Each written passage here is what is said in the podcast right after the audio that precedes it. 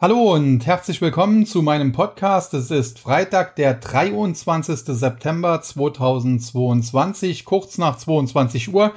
Ich habe heute bewusst gewartet, bis alle Aktienmärkte geschlossen sind, um diesen Podcast aufzunehmen. Und äh, ich kann sagen, es wird heute relativ interessant, äh, denn grundsätzlich ist es ja so, dass ich seit Anfang Dezember vergangenen Jahres, also 2021, im Bärenlager bin und das bin ich äh, äußerst ungerne. Aber damals äh, im November hatte Jay Powell, der amerikanische Notenbankchef, erstmals gesagt, dass es Zeit sei, das Wort transitory, also vorübergehend, aus der Beschreibung der Inflation zu streichen. Und äh, das war der erste Hinweis darauf, dass die Federal Reserve einen äh, strikteren geldpolitischen Kurs einschlagen möchte. Den hat sie dann auch sehr schnell ja, immer weiter gestrafft. Zunächst hat sie die Anleihekaufprogramme äh, eingestellt in einem relativ zügigen Tempo. Dann im März gab es den ersten Zinsschritt nach oben, damals noch ein kleiner, wobei auch da schon der Hinweis kam. Ursprünglich wollte man eigentlich 50 Basispunkte anheben. Nur aufgrund äh, des Krieges der Russen gegen die Ukraine hat man sich noch einmal zurückgehalten, aber dann in der Folge gab es eben 50 Basispunkte und mittlerweile dreimal 75 Basispunkte so dass wir aktuell eine Fed Fund Rate haben, die bei 3 bis 3,25 Prozent liegt.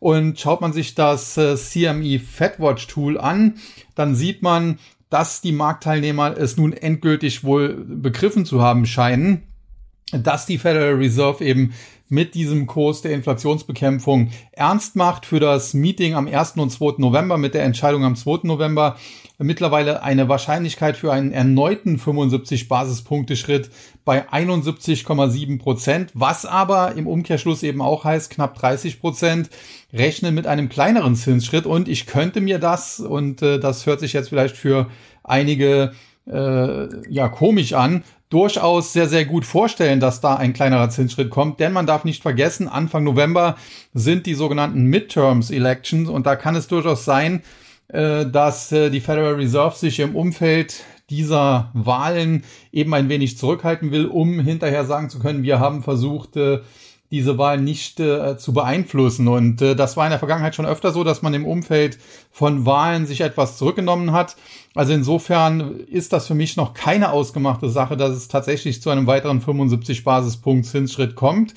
Äh, allerdings muss man auch sagen, wenn man die weiteren Meetings, die Wahrscheinlichkeiten sich anschaut, 14. Dezember 2022, also das letzte in diesem Jahr kurz vor Weihnachten, äh, da die Wahrscheinlichkeit für einen Leitzins bei 4 bis 4,25 Prozent, bei knapp 30 Prozent, 4,25 bis 4,5 Prozent, 67 Prozent, also zwei Drittel und äh, 3,5 Prozent, das ist dann vernachlässigbar, sehen sogar 4,5 bis 4,75 Prozent.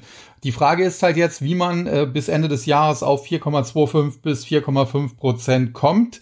Äh, man hat ja aktuell 3,0 bis 3,25. Das heißt, man bräuchte noch 125 Basispunkte und das geht natürlich einmal durch 75 und 50 Basispunkte. Es ging aber auch umgekehrt, einmal 50 und dann 75.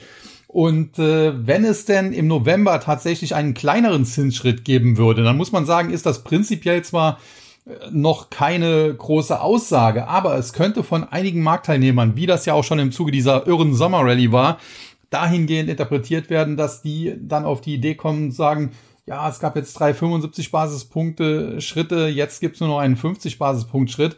Vielleicht äh, ist das der Anfang vom Ende dieser hawkischen Geldpolitik und das könnte dann tatsächlich im November eine Rallye nochmal initiieren. Also insofern, äh, ich bin grundsätzlich noch im Bärenlager. Das möchte ich an dieser Stelle auch nochmal klar betonen. Ich glaube, dass wir noch nicht da unten angekommen sind, wo wir hin müssen. Aber es gibt durchaus Argumente, äh, die auch die Bullen jetzt auf ihrer Seite hätten. Das Problem ist halt nur, es gibt langsam keine Bullen mehr. Und das ist genau der Grund, warum meine Stimmung sich zuletzt etwas aufgehellt hat, ohne dass ich jetzt schon äh, in das Bullenlager wechseln möchte. Denn dafür ist es noch zu früh. Aber man sieht teilweise heute auch drastische Kurseinbrüche. Es gab eine Gewinnwarnung gestern Abend bei Hypoport, diesem ja Unternehmen, was im Bereich Immobilienfinanzierung eine Plattform betreibt. Dann eine erneute Prognosesenkung, muss man sagen, bei Warta. Da tun ja auch alle Jünger eines gewissen Herrn aus Kulmbach leid. Ich habe ja mit dem auch schon äh, ja, Erfahrungen gemacht, die nicht so schön waren. Der eine oder andere weiß das vielleicht. Und äh, beide Aktien heute natürlich dann regelrecht abgestürzt. Eine Hypopocht, ein Minus von über 40 Prozent, zumindest zeitweise. Ich habe jetzt den Schlusskurs gar nicht geguckt. Und äh, Warta teilweise über 33 Prozent im Minus. Und äh, ja, ich hatte insbesondere vor Warta, aber auch vor Hypopocht in der Vergangenheit durchaus auch so ein bisschen gewarnt und äh, fühle mich da natürlich nun äh, auch bestätigt. Ja, das erstmal dazu. Also die Bären äh, übernehmen das Ruder, die Bullen sterben langsam aus und äh, wenn die Bullen aussterben, ist das für mich ein Zeichen, dass ich tendenziell, äh, wie gesagt, etwas optimistischer werden muss. Nichtsdestotrotz, um das auch klarzustellen, ich kann mir vorstellen, dass wir nochmal einen Bounce bekommen. Ich glaube aber, dass wir zuvor oder anders, ich mach's anders. Also es, es dürfte spätestens bei 11.000 zu einem Bounce nach oben kommen. Wie weit der dann führt, 11.500, 11.800, äh, das sei dahingestellt. Anschließend glaube ich aber, werden wir die Unitiefs im Bereich 11.000 unterbieten, werden tiefer fallen. Mein Kursziel bleibt äh, bei 10.000 Minimum im Nasdaq 100, vielleicht auch ein Tick tiefer, im Worst Case auch 9.000. Ich glaube aber tatsächlich dann auch, dass wir zum Jahresende hin entweder schon äh, in der zweiten Novemberhälfte oder aber dann im Dezember eine Jahresendrallye, Weihnachtsrallye, Nikolausrallye oder wie auch immer die dann heißen mag, bekommen können, wo es dann tatsächlich auch mal äh, wieder ein bisschen stärker nach oben geht. Ich glaube, dass wir dann aber im nächsten Jahr zwar erst einmal gemächlicher ins Jahr starten, aber dann nochmal einen auf den Deckel bekommen müssen, um so eine Art Doppelboden, vielleicht wird es dann später auch ein Dreifach- oder Vierfach- oder Fünffachboden auszubilden. Und ich glaube aber tatsächlich dann auch, dass wir am Boden sind. Äh, sprich, dann äh, haben sich die Bullen verzogen. Die sind jetzt schon langsam frustriert. Man merkt das auch. Äh, umso besser, dass ich keiner mehr bin, schon seit fast einem Jahr. Und äh, die Bären werden langsam euphorisch und genau das ist, wie gesagt, Börse.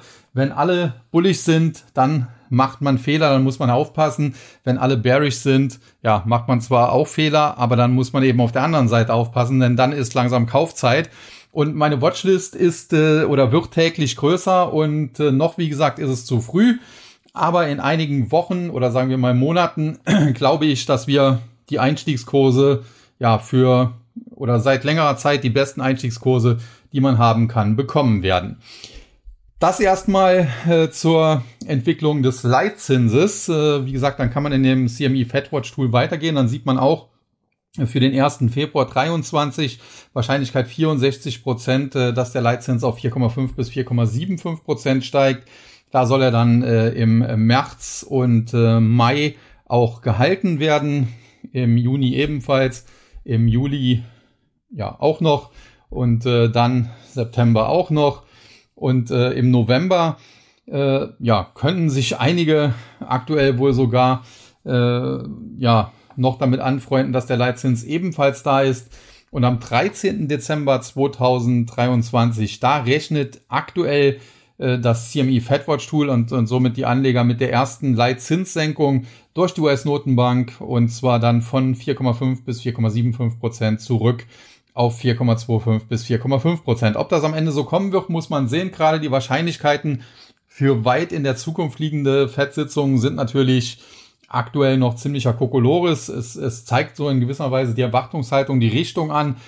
Aber ich äh, kann mir gut vorstellen, dass das am Ende auch ganz anders kommen wird, äh, dass der Leitzins vielleicht noch einen Tick höher steigt. Aber, und äh, das halte ich sogar für noch wahrscheinlicher, dass er vielleicht gar nicht so weit steigt und die Fed tatsächlich im Bereich irgendwo bei 4,25, 4,5 Prozent Schluss macht. Denn was man auch nicht vergessen darf, quantitativ Tightening, was bis zuletzt ja noch nicht so richtig ins Rollen gekommen ist, kommt so langsam wahrscheinlich dann auch immer mehr ins Spiel und das wirkt natürlich auch, äh, ja, liquiditätsabführend, sage ich mal und äh, damit ähnlich wie eine Zinserhöhung. Und äh, von daher glaube ich, dass an der Zinsfront mittlerweile schon sehr, sehr viel eingepreist ist und äh, da einige vielleicht mittlerweile auch schon äh, zu äh, hawkisch gestimmt sind. Damit äh, gehe ich dann kurz zu den Staatsanleihen. Die zweijährigen US Treasuries rentieren aktuell mit 4,199, also sagen wir 4,2 Prozent. Äh, damit haben sie genau das äh, charttechnische Kursziel abgearbeitet. Sie waren heute im Tagesverlauf auch mal leicht darüber. Schlusskurs war dann aber so im Bereich äh, 4,2 Prozent und das, wie gesagt, war das charttechnische Kursziel. Das heißt, in diesem Bereich äh, sollte es erst einmal seitwärts, vielleicht auch ein Tick abwärts gehen, was den Aktienmarkt dann auch unterstützen könnte, kurzfristig ein bisschen. Und äh, dann muss man halt sehen, geht es überhaupt über die 4,2 Prozent, dann hätten wir ein Rendite-Kaufsignal und damit für Anleihen ein Verkaufssignal äh, dass äh, der zweijährige Zins tatsächlich auch noch in Richtung fünf Prozent gehen könnte. Aber da sind wir halt, äh, wie gesagt, noch nicht. Und die zehnjährigen US-Treasuries, die zuletzt endlich mitgezogen haben, nachdem sie ja zuletzt äh, das nicht gemacht haben, äh, die haben mittlerweile ja auch ein Kaufsignal generiert, was auch Richtung 4,2 Prozent Rendite führen kann, aktuell 3,69. Aber da sind wir natürlich noch Meilen weit davon weg, äh, dass das in Richtung 5% gehen kann. Und insofern, ja, äh, alle, die ganze Gemengelage ist äh, tendenziell, wie gesagt, nicht gut, tendenziell eher negativ. Aber es ist halt auch so negativ, dass kurzfristig auch was Positives nach oben kommen kann, sprich ein Bounce und äh, dass äh, tatsächlich wir jetzt in eine Phase langsam kommen, in der dann irgendwann eine Bodenbildung äh, möglich wird. Und am Aktienmarkt muss man sagen, für eine solche Bodenbildung wäre es natürlich sehr, sehr schön, wenn es nochmal zu einem richtigen Sell-off, einem richtigen Ausverkauf kommen könnte und beispielsweise der Nasdaq 100 äh, unter 11.000 und dann auf Richtung 10.000, 9.700, 9.800 Kurs nehmen könnte. Das wären dann Kurse, wo ich sagen würde, da kann man die eine oder andere Position zumindest schon mal langsam aufbauen, dann das Ganze beobachten, geht sogar noch einen Tick tiefer. Äh, wie gesagt, am Anfang noch zurückhaltend, erste Positionen nur aufbauen.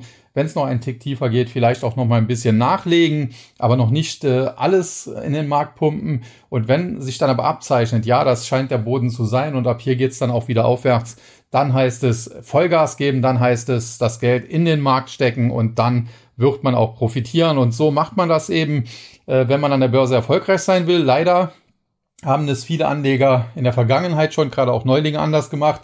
Man muss sagen, das einzige Mal, wo die Newbies, wenn man so will, richtig gehandelt haben, das war im Corona-Crash. Äh, da haben sie im Prinzip blind in den Markt reingekauft und hatten am Ende damit recht, weil die Notenbank eben Geld gedruckt hat äh, wie Heu. Und äh, dann kam es eben zu dieser After-Corona-Crash-Rally. Da muss man sagen, das haben dann die ja, langjährigen äh, Börsianer, selbst ein Warren Buffett, also da bin ich in guter Gesellschaft, die haben das so ein bisschen verpasst. Da hätte man äh, als, als erfahrener Anleger sicherlich etwas aggressiver sein müssen. Das weiß man hinterher halt immer besser. Äh, aber man muss auch sagen, die alten Hasen, äh, die haben sich auch nicht von dieser äh, ja, teilweise Hausfrauenhosse, die es da eben gab, blenden lassen. Die haben eben keine Aktien wie Zoom äh, mit äh, einem Kursumsatzverhältnis, das teilweise bei über 100 lag, gekauft. Und äh, ja, diese ganzen Glücksritter, muss man sagen, die das getan haben, wenn sie rechtzeitig aus dem Markt rausgekommen sind, dann herzlichen Glückwunsch. Aber die meisten haben es nicht geschafft. Und das exemplarischste Beispiel ist natürlich Katie Wood, die mit ihrem ARK-ETF natürlich durch die Decke gegangen ist, aber die mittlerweile den größten Teil der Gewinne auch wieder abgegeben hatte oder sogar alle Gewinne abgegeben hat. Und äh, ja, dann bringt es natürlich auch nichts, wenn man vorher 500 Prozent macht, wenn man später dann äh, 90 Prozent wieder äh, ja, verliert. Also insofern das eine ganz klare Mahnung und das war auch eine Mahnung, die ich immer in meinem äh, Trading Service äh, ja äh, immer wieder gegeben habe. Habe immer gesagt, äh, ihr kommt jetzt alle, ihr schließt jetzt die Abos ab, der Service explodiert von der Mitgliederzahl her. Ihr wollt jetzt Kryptos kaufen, ihr wollt jetzt Tech-Aktien kaufen, die werden aber immer teurer und die sind zum Teil schon überteuert. Da müssen wir uns jetzt eher zurückhalten. Äh, und auch das Abo jetzt abschließen ist vielleicht nicht das allerintelligenteste. In einem Jahr oder so oder anderthalb Jahren ist das wahrscheinlich besser. Leider hört die Masse halt nicht darauf. Die Masse äh, ja, reagiert immer prozyklisch, obwohl jeder erzählt, dass er antizyklischer äh, Anleger ist, genauso wie äh, jeder immer erstmal Trader ist, bis dann eine Position 40 Prozent im Minus steht, dann wird er zum Investor. Und äh, das ist eben genau das, was falsch ist. Und ich kann es nur immer wieder betonen. Und äh, ich glaube, ich, es gibt genug auch kostenlosen Angebote von mir, ob es der freie Guidance-Stream ist, ob es jetzt äh, hier dieser Podcast ist, ob es die YouTube-Videos sind, äh, wo ich ganz klar auch äh, frühzeitig Warnungen, Mahnungen ausgesprochen habe. Und wer dann halt nicht hören will, der muss leider fühlen. Und gerade jetzt auch diese völlig irre Sommerrally, muss man sagen, war auch nochmal ein Paradebeispiel dafür es gab äh, keinen fundamentalen Anlass dafür, den Markt äh, aus dem Stand von den Unities 20 Prozent und mehr nach oben zu jubeln. Und genau das ist jetzt auch das Problem. Weil das eben passiert ist, war wieder so viel Fleisch am Knochen, dass es eben jetzt so stark nach unten gehen konnte. Ja, das zum allgemeinen Marktgeschehen und damit komme ich natürlich wie immer, so nach knapp einer Viertelstunde, zum heutigen äh, Handelstag und äh, da haben wir den DAX, der zwischenzeitlich weit über zwei Prozent im Minus war. Am Handelsende waren es dann immer noch knapp zwei Prozent oder fast 250 Punkte. auf 12.284,19. Verliererseite Siemens Energy, Volkswagen und Continental. Volkswagen, Autobauer, Continental, Autozulieferer, das sagt dann schon alles. Also die Autobranche war heute nicht äh, sonderlich gefragt. Bei Volkswagen kommt noch hinzu, da steht natürlich der Börsengang von Porsche an. Tendenziell wäre der eigentlich sogar positiv für Volkswagen, aber in einem solchen Marktumfeld kann es natürlich sein, dass der entweder kein großer Erfolg wird oder vielleicht sogar noch abgesagt wird. Und äh, ja, deswegen die Aktie dann heute unter Druck. Continental Autozulieferer dann äh, mit der ganzen Branche mitgehangen, mitgefangen. Ja, und Siemens Energy sind ja wieder in den DAX zurückgekommen, aber grundsätzlich eine Aktie, die es ja auch zuletzt heftig erwischt hat. Man kann sagen, in dem Fall äh, muss man sich auch so ein bisschen mal hinterfragen vom Unternehmen her. Man hat ja im Bereich erneuerbare Energien sehr viel. Man will beispielsweise die Tochter äh, Gamesa komplett übernehmen, Windkrafttochter. Und äh, obwohl die erneuerbaren Energien ja eigentlich zuletzt eher profitiert haben, selbst solche Aktien wie Nordex haben sich ja zwischenzeitlich stark nach oben bewegt, äh, klappt da bei Siemens Energy gar nichts. Und das ist kein gutes Zeichen, wenn in einem eigentlich positiven Marktumfeld solche Unternehmen schon nicht profitieren können und solche Aktien tendenziell fallen. Was passiert dann erst, wenn das Marktumfeld schwieriger ist? Also von daher Siemens Energy das einzig Positive, was man hier sagen kann, charttechnisch sieht es nämlich auch schlecht aus, ist eigentlich, dass die Aktie schon so weit nach unten geprügelt ist, äh, ja, dass sie fundamental bei allen Bad News, die gekommen sind und die vielleicht auch noch kommen, äh, so günstig aussieht, dass man sich fragt, wo soll sie noch hinfallen. Ja, und die Gewinnerseite Kia Gen, Sartorius und äh, Simrise, da muss man sagen, das sind zum Teil auch Aktien, die zuletzt heftig unter Druck gestanden haben, insbesondere Sartorius, die sich heute ein bisschen erholen konnten. Sartorius hat dennoch ein aktives Verkaufs- oder Short-Signal mit Unterschreiten der Marke von 380. Kursziel hier eigentlich so im Bereich 320, kann aber sogar auch auf 300 fallen. Eigentlich gehört die Aktie auch noch tiefer, so im Bereich 240, 250 könnte man erste Positionen wagen.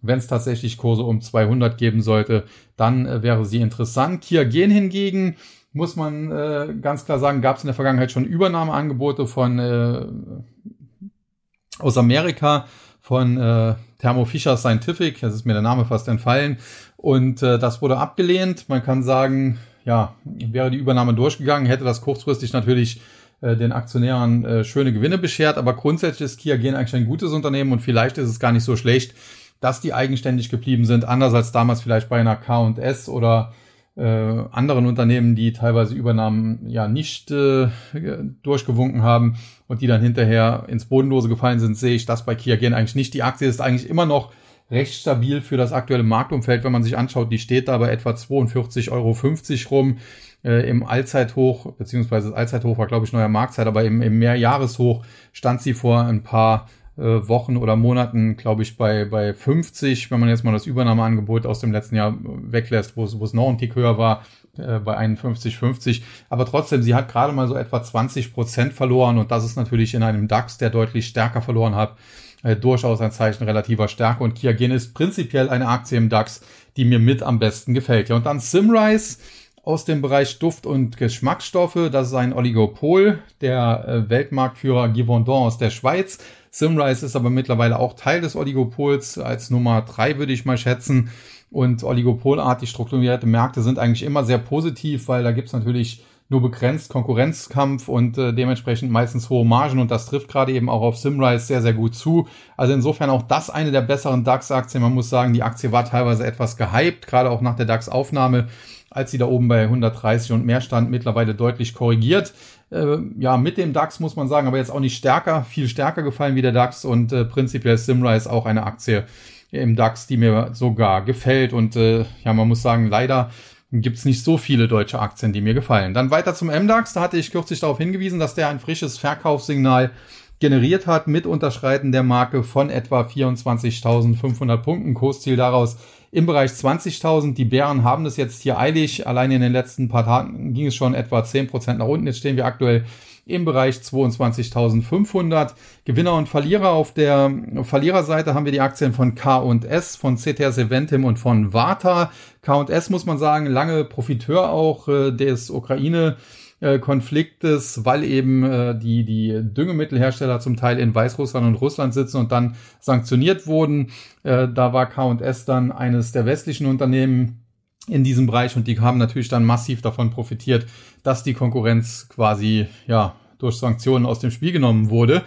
Und das hat die Aktie teilweise sehr stark befeuert. Wir waren hier teilweise auch äh, recht bullig unterwegs, aber bei Kursen im Bereich von 35 Euro und mehr hatte ich gesagt, da muss man langsam Gewinne mitnehmen. Jetzt muss man sich überlegen, die Aktie steht unter 20, hat sich also fast halbiert.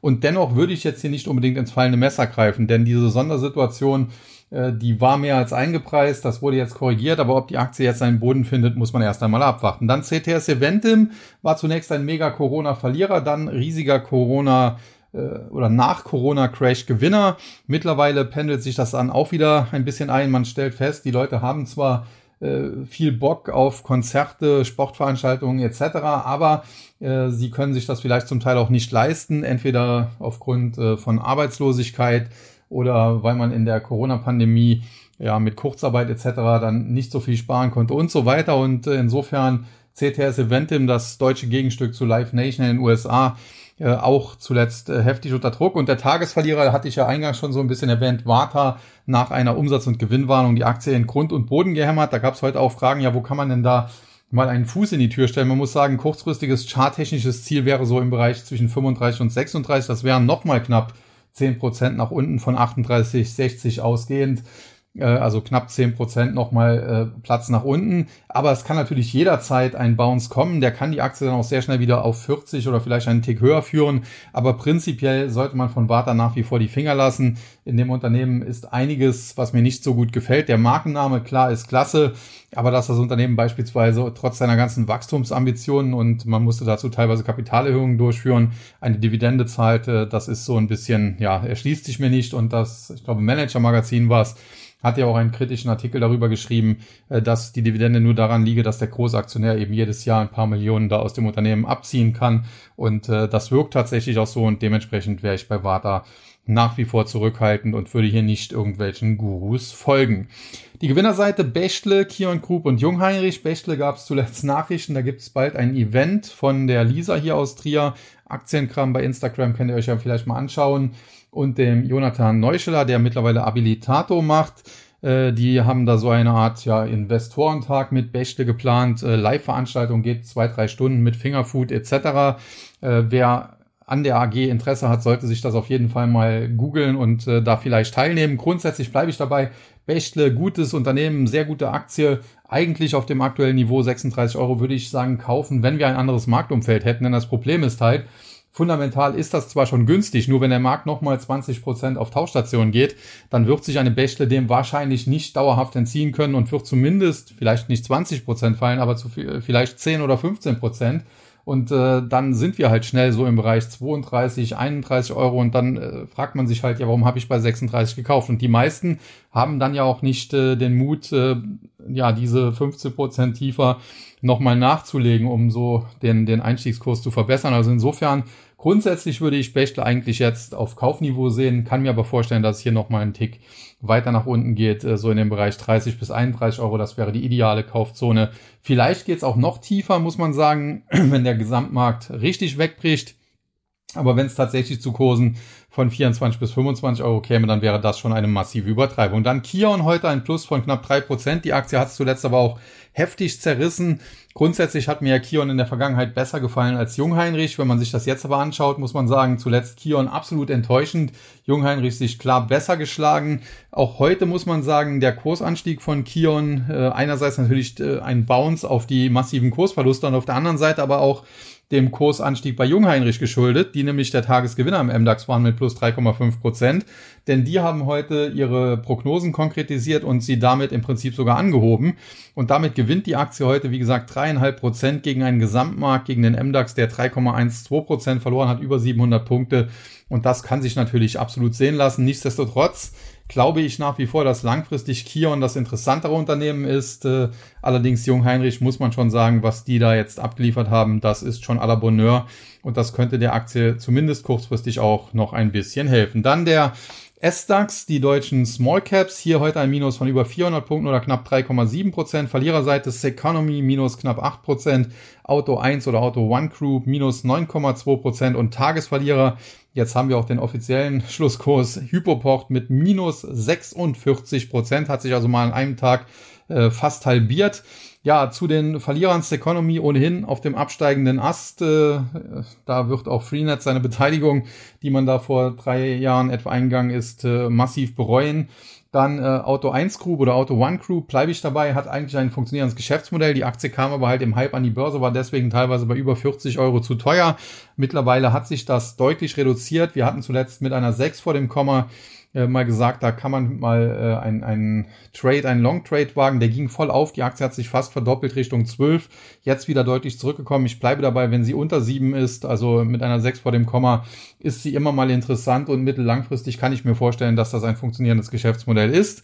Ja, und dann Hypoport, äh, da muss man eigentlich nicht viel zu sagen. Der Immobilienmarkt bricht völlig zusammen, friert komplett ein. Hypoport äh, deswegen ja, macht keine großen Geschäfte mehr, wenn man so will. Und äh, die Aktie heute hat es dann richtig zerlegt. Und man muss ja sagen, diese minus 46 Prozent, die kommen in einer Phase, wo die Aktie sich ja zuvor ohnehin schon, ja, ich glaube, mehr als halbiert sogar hatte. Und äh, das macht das Ganze noch schlimmer und das erinnert so teilweise so ein bisschen an den neuen Markt. Das Management hat auf jeden Fall hier zuletzt sein komplettes Vertrauen, was die Anleger in es hatten, verspielt. Und das ist jetzt auch so ein bisschen das Problem. Nach minus 46 Prozent kann man eigentlich im Normalfall blind drauf wetten, dass in den nächsten Tagen ein Bounce kommt und die Aktie vielleicht Richtung 90 nochmal springt, was von 80 aus gesehen ja auch äh, fast 15 Prozent wären. Problem ist halt hier nur, weil das Vertrauen so stark äh, beschädigt ist, äh, selbst wenn da ein Bounce kommt, wird er sofort genutzt werden von äh, gerade auch Big Boys, um die Aktie wieder zu verkaufen. Und das wird nachhaltig keine Trendwende hier geben. Da bin ich mir relativ sicher. Das wird hier längere Zeit in Anspruch nehmen. Es sei denn, das Management wird ausgetauscht, aber auch dann müsste ein neues Management ja auch Vertrauen erstmal aufbauen. Also das ist keine kurzfristige Sache. Und wenn es hier zu deutlichen Bounces aus welchen Gründen auch immer käme, äh, würde ich die Aktie definitiv dann immer noch verkaufen. Gewinnerseite Stratec, äh, New Work und Uniper. Ja, da kann man sagen, der Schrott hat heute mal zugelegt. Äh, Stratec, okay, Medizintechnikunternehmen ist jetzt nicht ganz so schrottig, muss ich da ein bisschen rausnehmen, gewinnt aber auch nur etwa ein Prozent.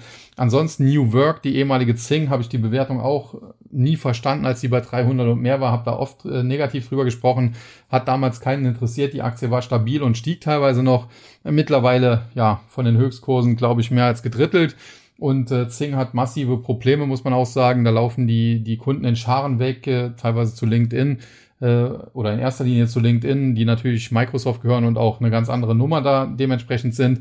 Und aber auch wegen Problemen, dass man da beispielsweise die Gruppen zumacht. Und da sind sehr viele, ich sag's jetzt mal, wie es ist, angepisst, äh, die da über vielleicht zehn Jahre oder länger ihre Gruppen aufgebaut haben und jetzt äh, beendet Zing. Und das ist ja letztlich New Work, das Unternehmen, was dahinter steht, diese Gruppen und äh, ja, das ist nicht gerade schön. Ja, und zu Uniper ist im Prinzip alles gesagt. Der deutsche Staat übernimmt, äh, also quasi Verstaatlichung, ähnlich wie der Hypo Real Estate. Er zahlt dafür 1,70 Euro, glaube ich, je Aktie. Das heißt, das wäre eigentlich auch der fundamental faire Wert, warum die Aktie aktuell beim mehr als Doppelten steht. Ja, weil heute Zocker draufgesprungen sind. Mal, äh, Gibt es ja auch Gründe für, äh, wenn der Staat einsteigt, dann äh, geht das Unternehmen äh, zumindest nicht mehr insolvent. Äh, zudem muss man sagen, am Ende wird dem Staat, äh, werden dem Staat 98,5 Prozent der Anteile gehören. Das heißt, das ist dann auch ein sehr enger Markt. Und wenn da ein paar Zocker drauf rumspringen, dann ist nicht ausgeschlossen, dass die Aktie auch mal auf vier oder fünf Euro noch springt. Nur sie ist es eben nicht wert und langfristig wird sie sich dem fundamental fairen Wert nähern und der liegt bestenfalls, muss man sagen, bei dem vom Staat äh, im Zuge der Kapitalerhöhung ein, eingeplanten oder bezahlten 1,70 Euro. Ja, dann äh, der TechDAX, heute natürlich auch richtig unter Druck geraten, ein Minus von äh, knapp 47 Punkten oder 1,8 Prozent. Äh, hält sich eigentlich damit äh, noch gut, allerdings in den letzten Tagen ja auch schon deutlich verloren. Äh, prinzipiell haben wir ein Verkaufssignal aktiv mit Bruch der Marke da im Bereich 2750 und das kann den Index problemlos Richtung 2200 führen. Also man sieht schon, ich bin zwar tendenziell werde ich positiver, aber bevor ich Bulle werden kann, muss doch noch äh, der Bär ein bisschen toben, um das vielleicht mal so zu sagen. Gewinner und Verlierer im äh, TechDAX, Verliererseite Hensoldt, Teamviewer und Warta. Hensoldt äh, zuletzt deutlich erholt nach dieser Teilmobilisierung in Russland, also einer, ja, Eskalation des Krieges, da sind Rüstungsaktien kurzfristig angesprungen. Ich bleibe aber dabei, Hensoldt prinzipiell gutes Unternehmen, wird in den nächsten Jahren auch von dieser Situation nachhaltig noch profitieren. Aber die Aktie kaufenswert halte ich erst so im Bereich unter 18 Euro frühestens. Teamviewer hingegen hat's äh, mal wieder komplett zerlegt. Äh, hier habe ich auch nie verstanden. Ich fand die Aktie schon beim Börsengang zu teuer. Da kam sie, glaube ich, irgendwie zu 24 oder 26 Euro irgendwas um den Dreh raus. Ich hatte geschrieben, sie ist eigentlich zu teuer. Das hat keinen interessiert. Im Zuge von Corona stieg sie auf über 50. Da war ich also quasi der Depp, äh, der ja bei der Emission gesagt hat, die ist zu teuer. Aber das Unternehmen hat dann zum Teil auch Fehlentscheidungen natürlich getroffen, wie zum Beispiel dieses äh, Trikotsponsoring bei Manchester United, was natürlich sehr, sehr viel Geld auch gekostet hat. Äh, das kann man natürlich nur machen, wenn es einem super gut geht. Und das war dann halt in, in der Corona-Phase so, weil man da als Profiteur galt. Und äh, mittlerweile schlägt das Pendel aber zurück und mittlerweile muss man sagen, bei 8 Euro finde ich die Aktie eigentlich jetzt zu günstig. Ich hatte damals beim Börsengang gesagt, so im Bereich 11, 12 Euro, äh, da wäre sie interessant. Jetzt muss man sagen, okay, da wurden Fehlentscheidungen getroffen, äh, die können dann auch noch ein bisschen auf den Kurs gedrückt haben, aber trotzdem 8 Euro ist natürlich auch schon ein deutlicher äh, Abstand zu den 11 oder 12, die ich mal als fair angesehen habe. Dennoch, ich würde sie aktuell nicht kaufen, denn wenn sie unter 8 fällt, gibt es neue Verkaufssignale und wie gesagt, der Gesamtmarkt äh, macht mir immer noch ein bisschen Sorgen. Ja, und dann Warta habe ich ja schon besprochen, die Umsatz- und Gewinnwarnung und das Minus von äh, 34 Prozent, was wir gesehen haben. Gewinnerseite dann äh, Kia Gen, Bechtle, Sartorius haben wir alle schon im Rahmen der anderen Indizes besprochen, so dass ich da nichts mehr zu sagen muss und damit kann ich dann auch gleich zum amerikanischen Markt übergehen und hier zunächst zum Dow Jones. Und da muss man sagen, am Handelsende hat der nur knapp 500 Punkte verloren. Das hört sich jetzt erstmal völlig Banane an aber wir lagen im Tagesverlauf teilweise über 700 Punkte im Minus und gerade in den letzten Handelsminuten oder sagen wir mal in der letzten Handelsstunde ging es hier noch einmal deutlich nach oben. Das hat den Index charttechnisch jetzt noch nicht gerettet, muss man sagen, denn wir haben mit Unterschreiten der Marke von etwa 29.700 Punkten ein Verkaufssignal generiert, was den Index durchaus in Richtung 25.000 führen könnte. Aber man hat eben auch gesehen, dass immer noch Schnäppchenjäger unterwegs sind, dass immer noch Dipkäufer reinkommen, wenn es denn richtig nach unten rauscht. Und von daher äh, bleibt es dabei. Es kann, bevor es weiter nach unten geht, und ich bin mir relativ sicher, dass der Dow Jones die 25.000 in den nächsten Monaten erreichen wird, äh, es kann vorher tatsächlich auch nochmal nach oben gehen. Die Frage ist dann halt, wie hoch. Ja, prinzipiell natürlich äh, diese Marke 29.700, die ich gerade schon genannt hatte. Und wenn es gut läuft, wären auch 30.100 und im allerbesten Fall 30.400 noch drin. Äh, dann müsste der Markt langsam wieder kippen, sonst äh, ja, würde sich das Chartbild langsam drehen. Wobei man sagen muss, äh, die Charts äh, zuletzt, das ist auch nicht immer das Gelbe vom Ei. Da gibt's dann teilweise Verkaufssignale und dann kommt eine mega Gegenrallye und am Ende trägt dann das Verkaufssignal doch. Und umgekehrt, es gibt Kaufsignale, beispielsweise zuletzt äh, vor ein paar Wochen bei Shopify. Äh, die Aktie war deutlich über 40 Dollar nach oben ausgebrochen, war schon bei fast 45 und wurde dann intraday abverkauft und in den nächsten sieben, acht Handelstagen nur noch ausverkauft. Und äh, ja, also das hat auch nicht zum Chartbild gepasst. Na egal, äh, kommen wir zu den Gewinnern und Verlierern im Dow Jones. Auf der Verliererseite Caterpillar, Boeing und äh, Chevron. Äh, Caterpillar prinzipiell hängen die natürlich zum einen am US-Immobilienmarkt, weil natürlich mit den äh, Baumaschinen äh, ja, gebaut wird. Also wenn man ausschachtet für Häuser zu bauen etc., braucht man halt die Bagger und, und etc. von äh, Caterpillar. Natürlich auch der Rohstoffsektor. Beides zuletzt nicht gut gelaufen. Der US-Häusermarkt steht äh, seit Wochen und Monaten unter Druck. Seit sieben Monaten in Folge fallende äh, ja, Verkaufspreise und auch äh, Verkaufs, äh, von den Einheiten her wird weniger verkauft. Äh, jetzt die Rohstoffpreise heute zum Teil auch unter Druck, zumindest was den Ölpreis äh, betrifft. Caterpillar da natürlich ein natürlicher Verlierer. Dann äh, Boeing hatte sich zwischenzeitlich deutlich erholt. Heute gibt's einen auf den Deckel. Kann man auch ein bisschen hinterfragen, weil als Rüstungskonzern, und das ist Boeing nun mal auch, äh, ist da nicht alles schlecht und vor allen Dingen ist man zum Teil vielleicht auch ein Kriegsprofiteur da. Aber es hat heute keinen interessiert. Äh, die Aktie auf der Verliererseite und der Tagesverlierer natürlich Ölwerte. Chevron hier ganz oben zu nennen, aber auch eine Exxon Mobil, eine Occidental Petroleum äh, von Warren Buffett. Die haben heute alle auf die Nuss bekommen. Ja, und äh, logisch, das hängt eben am starken Rückgang des Ölpreises. Gewinnerseite hingegen Amgen, Johnson Johnson, Home Depot, das sind alles natürlich defensive Werte. Amgen hat sogar ein Minus gemacht, trotzdem bei den drei Top-Werten mit minus 0,34 Prozent. Äh, Biotech-Konzern, aus meiner Sicht eigentlich gutes Unternehmen, da müsste man nur abwarten, bis die Aktie mal wieder richtig in die Spur kommt. Johnson Johnson, zuletzt auch mehrfach besprochen, natürlich auch sehr defensiver Wert aus dem Bereich, ja, so äh, Konsumgüter auf der einen Seite, aber auch so ein bisschen äh, Pharma. Man hat ja beispielsweise auch einen äh, Corona-Impfstoff, auch wenn der jetzt nicht so viel getaugt hat. Und äh, defensive Werte sind natürlich an solchen Tagen auch immer gesucht. Und dann Home Depot ebenfalls als äh, Baumarktkette tendenziell äh, defensiv. Man muss sagen, gerade auch so Baumarktketten, das sind natürlich auch tendenziell Rezessionsgewinner, denn äh, wenn natürlich äh, es wirtschaftlich nicht rund läuft, wenn man vielleicht seinen Job verliert oder weniger Geld kriegt, keine Bonis kriegt etc., äh, dann äh, renoviert man vielleicht an seinem Häuschen auch ein bisschen äh, mehr rum, äh, kauft nicht immer dann sofort neues Zeug, sondern äh, versucht altes dann äh, auf Hochglanz zu bringen und dann ist natürlich Home Depot ein natürlicher Rezessionsprofiteur. Ja, und dann noch der Technologiesektor und äh, da müssen wir uns heute im Prinzip zwei Indizes angucken, denn zum einen äh, den Nasdaq 100 natürlich, auf den ich gleich äh, mehr eingehen werde, aber natürlich auch den äh, Philadelphia Semiconductor Index, den sogenannten SOX. Und da muss man sagen, der SOX teilweise auch heftig unter Druck im Tagesverlauf. Äh, da lag das Minus auch schon äh, ja bei, bei über weit über zwei Prozent Richtung drei Prozent ging das. Tagestiefs äh, lagen so im Bereich 2370 und äh, der Handelsschluss, der lag dann allerdings deutlich höher, 2409 etwa, ein Minus von nur noch knapp eineinhalb äh, Prozent und teilweise auch die, die Werte im SOX haben sich intraday erholt, äh, teilweise konnten sie sogar ins Plus drehen. Und ich habe hier beispielsweise eine Watchlist. Und wenn ich mir die anschaue, dann sehe ich am Ende äh, bei vier Werten, nämlich Micron Technology, Corvo, Wolfspeed und Integris sogar ein Plus. Und äh, beispielsweise eine Nvidia, die teilweise auch deutlich unter Druck geraten war, die schon mit äh, 123,xx äh, Dollar gehandelt hat, ist mit über 125, genau genommen 125,16 und nur noch eine Minus von 45 Cent oder 0,36 Prozent aus dem Handel gegangen. Konkurrent AMD muss man allerdings sagen, äh, die haben sich nicht mehr so stark erholen können. Die gehörten dann doch eher zu den schwächeren Werten. Handelsschluss unter 68 Dollar minus 2,2 Prozent hier. Äh, nichtsdestotrotz, AMD muss man sagen, habe ich eine klare Meinung. 68, das war so das, was ich sehen wollte zunächst mal. Das ist eigentlich jetzt schon ein charttechnisches Verkaufssignal. Aber darauf könnte noch ein Pullback Richtung 72, 72, 50, vielleicht sogar überschießend Richtung 75 Dollar folgen.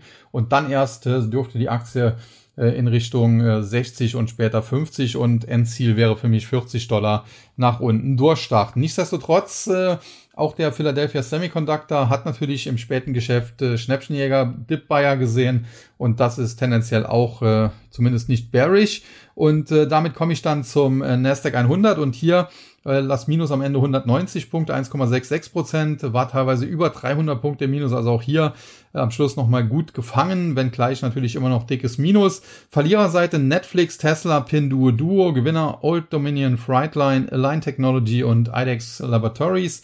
Zunächst die Verlierer Netflix, zuletzt super gelaufen, jetzt an der Marke von 250 Dollar gescheitert. Äh, das könnte bedeuten, dass da noch weiteres Ungemacht droht. Ohnehin habe ich nicht verstanden, warum die Aktie so weit nach oben gelaufen ist. Dann Tesla, ähnliches Spiel. Auch die Aktie eigentlich viel zu weit nach oben gelaufen. Heute gab es jetzt hier mal einen auf den Deckel. Viereinhalb Prozent geht's nach unten. Elon Musk, der Chef von Tesla, hat ja zuletzt mehrfach gewarnt, äh, dass äh, die Konjunktur aktuell weltweit nicht so berauschend aussehe und warum man dann Tesla kauft, wenn der Chef von Tesla quasi die Notenbank kritisiert dass sie die Weltkonjunktur in eine Rezession stürzt. Ja, das muss man auch noch erstmal eine Erklärung für finden. Erschließt sich mir nicht, aber gut, äh, mittlerweile scheint sich die Erkenntnis durchzusetzen, äh, dass auch Tesla dann leiden wird. Und es gab heute auch einen interessanten Artikel im Handelsblatt, äh, denn aufgrund äh, der hohen Stromkosten, die es mittlerweile in Deutschland beziehungsweise Europa gibt, die Situation ist ja bekannt, äh, lohnen sich aktuell Elektroautos nicht mehr. Bisher war es so, dass die teurer in der Anschaffung, aber billiger im Betrieb waren und dadurch äh, ja, auf lange Sicht, weil man ein Auto ja meistens zehn Jahre oder noch länger fährt, hat sich dann das sogar gelohnt, ein Elektroauto, einen Stromer zu kaufen. Mittlerweile muss man sagen, auch äh, der Ölpreis zuletzt natürlich zurückgekommen, damit wird Tanken wieder günstiger. Und äh, ja, der Strom ist aber noch immer teuer und dementsprechend ist das natürlich auch eine Sache, die noch negative Effekte auf Tesla haben könnte, zumal die ja mittlerweile auch in Deutschland mit ihrer Gigafactory produzieren und äh, Deutschland ja durchaus auch ein wichtiger Markt für das Unternehmen ist. Ja, Pinduoduo China, da ist äh, nach wie vor Land unter. Muss man sagen, die chinesischen Tech-Werte sind prinzipiell wahrscheinlich die günstigsten der Welt, aber es hat eben auch seine Gründe, zum Teil politischer Art. Und äh, da muss man mal schauen, wie es insgesamt weitergeht. Die Gewinnerseite Old Dominion Frightline äh, quasi ein Transportunternehmen. Das erschließt sich auch nicht so ganz. Insbesondere heute gab es auch Meldungen, dass beispielsweise bei den Reedereien die Frachtraten in den Keller rauschen. Ähm, das ist auf der einen Seite sogar eine gute Nachricht, muss man sagen, denn das nimmt natürlich Inflationsdruck äh, raus. Auf der anderen Seite deutet es eben auch auf Ungemach hin, Stichwort äh, Rezession Weltwirtschaftskrise vielleicht sogar.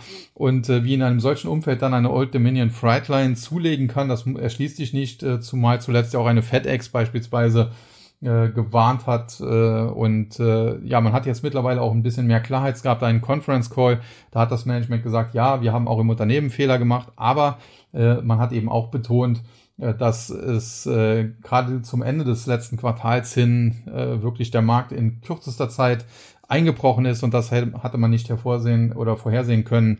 Und äh, insofern, wie gesagt, das erschließt sich nicht. Dann Line Technology aus dem Bereich 3D-Druck, Zahnmedizin prinzipiell gutes Unternehmen. Die Aktie war halt auch viel zu sehr gehypt. Mittlerweile ist sie realistischer bewertet, aber aus meiner Sicht wäre auch hier noch ein bisschen Platz nach unten. Und schließlich IDEX Laboratories, ja, ebenfalls so der Bereich Biopharma. Auch hier eine Aktie, die lange Zeit sehr, sehr gesucht war, sehr, sehr stark war. Die Höchstkurse lagen hier bei über 700 Dollar. Mittlerweile haben wir uns mehr als halbiert und das Problem ist halt so ein bisschen, obwohl wir uns mehr als halbiert haben, äh, die Aktie hat theoretisch zwar eine Chance auf Bodenbildung so im Bereich 320, aktuell steht sie ja 334, aber wenn natürlich dieser Boden, äh, den es da so ein bisschen gibt, so ansatzweise gibt, zerstört werden sollte, dann haben wir sofort das neue Verkaufssignal und dann kann es auch Richtung 250 und später noch tiefer gehen. Also insofern, die Long-Seite derzeit zu spielen ist sehr, sehr schwierig. Wenn man es tut, muss man es sehr kurzfristig machen. Heute beispielsweise, äh, wenn man gegen 21 Uhr deutscher Zeit long gegangen wäre, hätte man am Schluss noch eine schöne Intraday-Rally äh, mitnehmen können. Aber übergeordnet geht es eben abwärts und das ist auch so ein bisschen was. Es gibt Leute, die mit mir gerne Diskussionen eingehen möchten. Und prinzipiell bin ich da auch immer offen. Aber wenn da einer kommt und alle zwei Tage, äh, man hört immer nichts von ihm, äh, der Markt ist jetzt, wie gesagt, äh, vom Top über 5000 Punkte runtergerauscht. Also die, die übergeordnete Tendenz ist ja klar bearish. Und äh, weil es in der letzten Stunde dann 110 Punkte hochging, äh, kommt dann wieder so ein dummer Kommentar nach dem Motto, ja, es gibt ja Intraday immer wieder auch Rallies und äh, bla bla bla und blub blub blub. Ja, mag sein. Wir sind aber jetzt fast schon wieder an den Unitiefs dran. 11.311, der Schlusskurs im Nasdaq 100. Die Unitiefs lagen im Bereich 11.000. Das sind noch etwa drei Prozent, wenn überhaupt. Und äh, klar, wir können an den Unitiefs erstmal bouncen. Selbst das äh, erwachte ja sogar ich.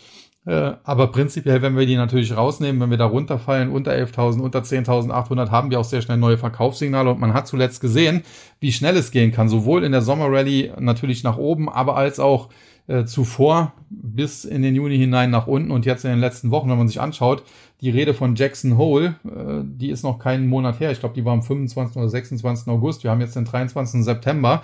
Und äh, ja, mit dieser Rede in Jackson Hole ging quasi die Sommerrally zu Ende und äh, da stand der Nasdaq 100 bei 13.700, fast 13.800 Punkten und jetzt steht er eben bei 11.300. Das heißt, wir haben in einem Monat zweieinhalbtausend Punkte ausradiert. Äh, und prozentual ist das auch nicht ganz wenig, muss man sagen. Also das ist dann schon, ja, nicht ganz 20 Prozent. Äh, und äh, dann solche dämlichen Kommentare, also das hört dann auch irgendwann tatsächlich bei mir auf. Äh, und da antworte ich dann irgendwann auch gar nicht mehr drauf. Naja, äh, das sei an dieser Stelle angesprochen. Wer sich da angesprochen fühlt, äh, der wird auch wissen, dass er gemeint ist. In diesem Sinne soll es das für heute gewesen sein, für diesen Podcast, der heute wieder etwas länger war zum Wochenende. Ich hatte ja auch extra gewartet, bis die Märkte dann am Ende geschlossen sind. Äh, zum, zum, zum Schluss vielleicht noch ein kurzes Fazit von mir. Generell, je bärischer die Stimmung jetzt wird, desto bullischer werde ich. Aktuell bin ich aber definitiv auch noch im Bärenlager. Ich bin aber nicht mehr im tiefsten äh, Bären, äh, ja, Depri-Lager, muss man sagen. Also wenn man ein, eine Skala hat von minus 100 absoluter Bär, 0 neutral und plus 100 absoluter Bulle, dann war ich zeitweise sicherlich bei minus 80 bis minus 90 und jetzt bin ich halt nur noch bei minus 60 vielleicht.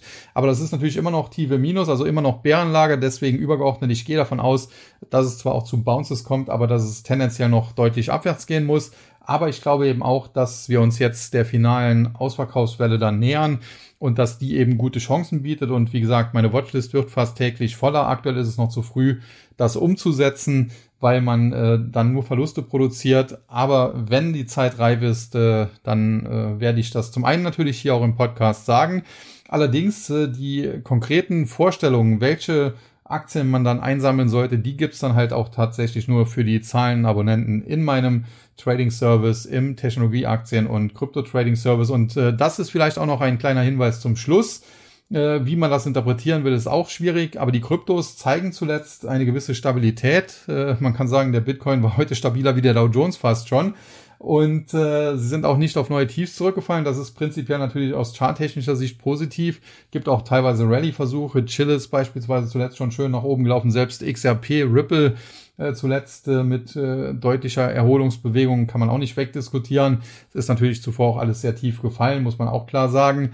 Äh, aber das ist definitiv charttechnisch äh, ein, kein schlechtes Zeichen. Allerdings äh, ist halt die Frage, wie man es dann äh, interpretiert. Denn es kann natürlich auch so interpretiert werden nach dem Motto, man erwartet den totalen Kollaps des Finanzsystems und da will man sich retten.